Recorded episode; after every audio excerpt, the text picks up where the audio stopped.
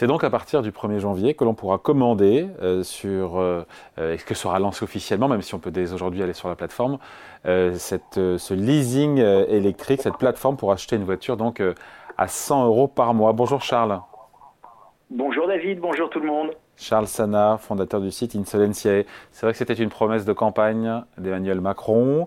Euh, comment ça marche qu'on explique un petit peu pour, pour tout le monde? J'ai vu que c'était un contrat de 3 ans. On paye donc potentiellement 100 euros ou un peu moins ou voire un peu plus en fonction de la voiture.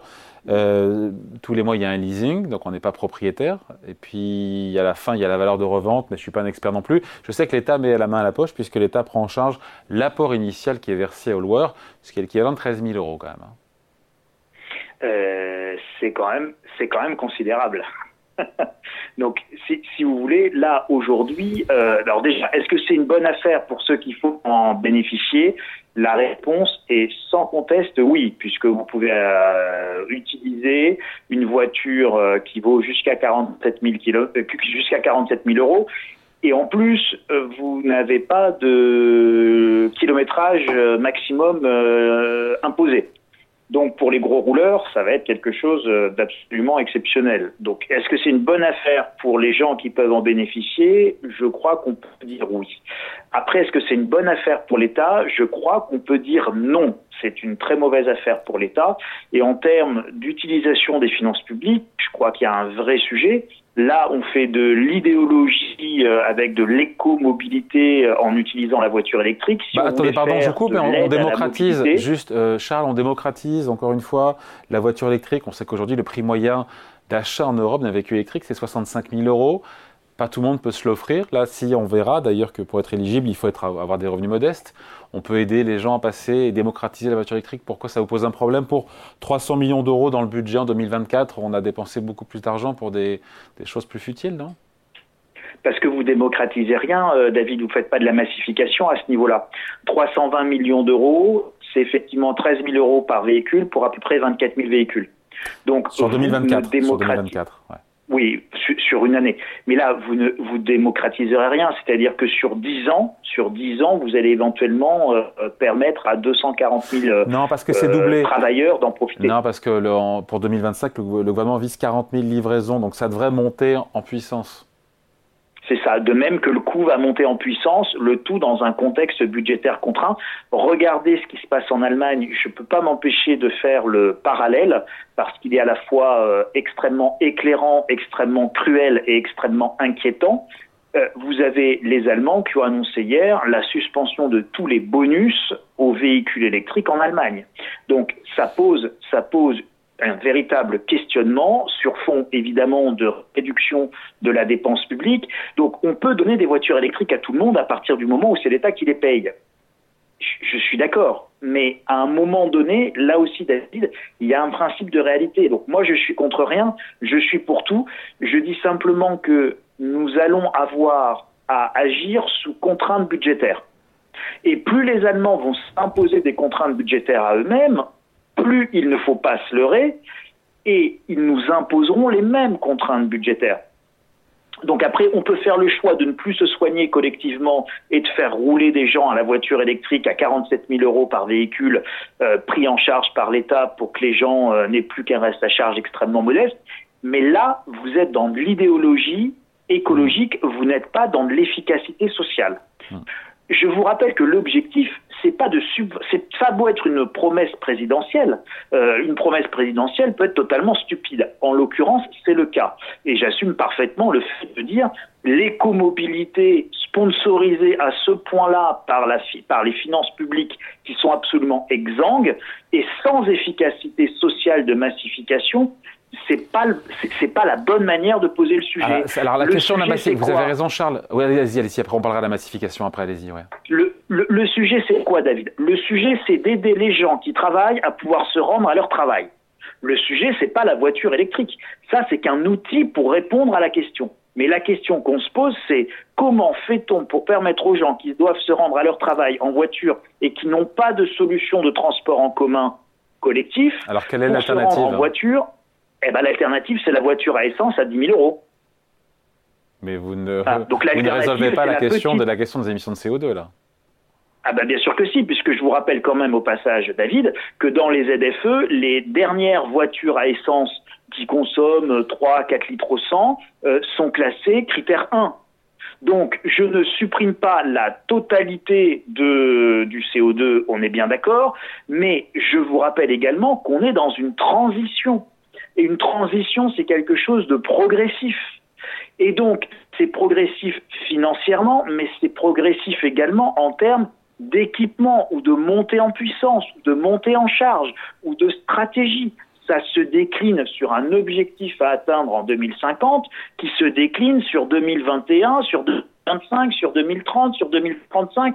Je vais faire tous les plans quinquennaux possibles et imaginables qu'on pourrait inventer avec Monsieur François Bérou, grand camarade commissaire euh, préposé euh, au plan. Bon, mais au plan, rien du tout. Il n'y a pas de plan, David.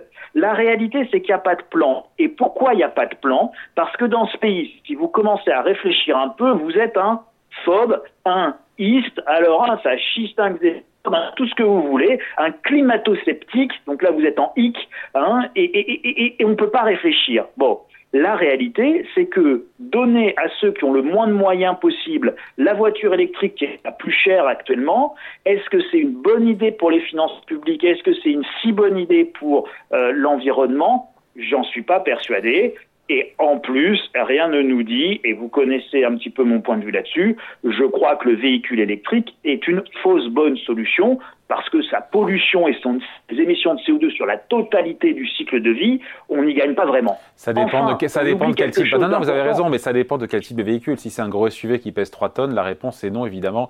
Sur l'ensemble du cycle de vie, euh, on n'y retrouve pas son compte en matière d'émissions de CO2. Après, sur les petits véhicules citadins, non, là pour le coup, en fonction du nombre de kilomètres parcourus, le bilan carbone est positif. Ça a été prouvé. Hein. Alors, le bilan carbone est positif. Euh, sur l'ensemble du cycle prouvé. de vie.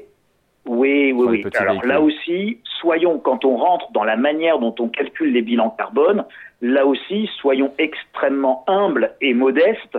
Euh, non pas, et encore une fois, je prends mes précautions, je ne suis pas en train de vous dire qu'il y a un problème avec le CO2, je suis en train de vous dire qu'il y a un problème avec le calcul du CO2, ce qui est totalement différent. Et calculer une, fabrication, une émission de CO2 sur la totalité d'un cycle de vie d'un produit, c'est d'une telle complexité qu'on peut à peu près raisonnablement penser que chaque chiffre qu'on avance est à peu près faux.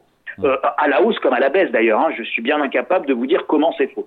Mais en tout cas, c'est totalement faux pour une simple et bonne raison, c'est que c'est d'une immense complexité que quand vous rentrez dans les mécaniques, en fait, ce sont des conventions. Donc on dit que, euh, on considère que ça vaut tant, on considère que ça produit tant, que ça émet tant. Enfin, tout ça, ce sont des estimations au doigt mouillé et à la louche. Donc tout ça là-dedans, il n'y a rien de sérieux. Il n'y a rien de sérieux. Et ensuite, David, vous ne prenez pas en considération là-dessus un problème qui est purement matériel. Moi, dans la petite ville normande dans laquelle j'habite, euh, qui est quand même une sous-préfecture, bien que ce soit l'une des plus petites sous-préfectures de France, vous avez quatre bornes électriques dans la ville. Hum. Comment voulez-vous, avec quatre bornes de rechargement, moi, tous les copains qui ont euh, une voiture électrique, euh, à chaque fois, je les entends couiner en disant ah, je peux pas me recharger, c'est encore pris, c'est encore plein, etc. Donc, il va falloir pour celui qui va bénéficier de la grande euh, mensuétude gouvernementale avec le pognon des du maillage et des bornes, du nombre de bornes. Et bien sûr, et bien sûr. Or là, n'oubliez pas, David, on s'adresse à des gens qui vont être souvent très éloignés des transports en commun. Donc également ceux qui vont bénéficier le moins facilement d'un maillage pertinent en matière de bornes. Pour savoir si on est éligible à mon, euh, mon leasing électrique, euh, on l'a dit, c'est destiné aux ménages qui sont modestes pour les aider. Pas mal de conditions à remplir. Un revenu fiscal inférieur à 15 400 euros. Distance par rapport à son travail, j'ai plus le, le, chiffre en tête, et nombre de kilomètres qu'on parcourt par an. 8 000 km au moins. 8 000 km au moins pas, pas, pas, la distance par rapport à son travail, ça ses parents, et je crois que c'est au minimum 15 km de son, euh, de, son, travail. 20 000 livraisons prévues en 2024, ça démarre timidement, potentiellement 100 000 Français. Euh, à revenus modestes achètent chaque année des voitures neuves, mais c'est censé encore une fois euh, monter, monter en puissance sur des véhicules qui sont fabriqués en France ou en Europe. Tout n'est pas noir non plus c'est pas c'est pas une question d'être noir ou pas noir, David. C'est c'est juste une question d'efficience économique par rapport à un objectif qu'on doit se, se, se fixer. Et si l'objectif c'est de répondre à une mobilité sociale, je vous dis qu'on peut faire beaucoup moins cher avec d'autres solutions euh, bien plus facile. Moi ici, euh, toujours dans ma petite ville normande, on a des gros problèmes de mobilité sociale et donc nous avons une association qui fait un travail remarquable et cette association dispose aussi bien d'une auto-école sociale d'un petit parc de voitures sans permis pour permettre aux gens de retourner en emploi même quand ils n'ont pas le permis, parce que c'est aussi ça la mobilité sociale, c'est la formation au permis, c'est les voitures sans permis, et puis c'est également euh, des petites voitures essence très peu coûteuses qu'on peut mettre à disposition très facilement et qui polluent pas tant que ça pour des petits déplacements. Donc tout, ça, si vous voulez, ça dépend quel est l'objectif. Si l'objectif c'est de sponsoriser les ventes de voitures électriques des fabricants français pour les aider à avoir des comptes et des dividendes, non, non, mais eh ben, eh ben, c'est l'objectif qui doit être affiché. Voilà. Et donc, on va, on accepte de dépenser collectivement très cher euh, pour filer des voitures, euh, pour filer des voitures électriques à des gens qui en ont objectivement pas besoin, euh, puisque si l'objectif est social, la réponse n'est pas forcément l'écomobilité via la voiture électrique. On peut avoir d'autres possibilités, d'autres offres, d'autres manières de répondre à cette question. Donc, c'est pas une question de, de que ce soit noir ou pas noir. C'est vraiment une question d'approche intellectuelle et je me bats pour qu'on réfléchisse dans ce pays et qu'on repose les débats non pas de manière idéologique, euh, non pas de manière quasi religieuse, mais en réfléchissant et en introduisant à nouveau de la réflexion et de la raison. Quel est l'objectif que l'on poursuit? Eh bien, en fonction de ça, les réponses apportées peuvent être radicalement différentes et le coût pour les finances publiques également radicalement différent. pour l'instant, 300 millions d'euros, pardon. Ce sera un, ce sera intenable. Sur 2024, 300 millions d'euros, ça va quand même pas très loin, pardon de le dire, je veux dire. La transition, David, la transition écologique au sens large, que ce soit au sujet des bâtiments, des DPE, des interdictions de location, des travaux de rénovation, de l'écomobilité, des voitures électriques, des transports en commun, on s'impose des contraintes qui seront intenables dans un monde de contraintes financières. Si vous me dites qu'il n'y a aucune contrainte financière, et si vous me rajoutez là-dessus qu'il n'y a aucune contrainte en disponibilité des matériaux et éventuellement de la main-d'œuvre, je vous dirais qu'il n'y a aucun problème. Le grand camarade commissaire euh, chargé du plan peut faire son plan quinquennal en chambre, tout va bien se passer.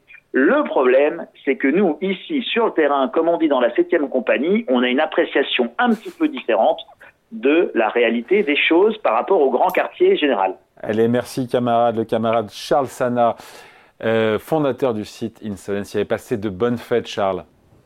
Merci, merci beaucoup, David, et à vous aussi. Au revoir, David.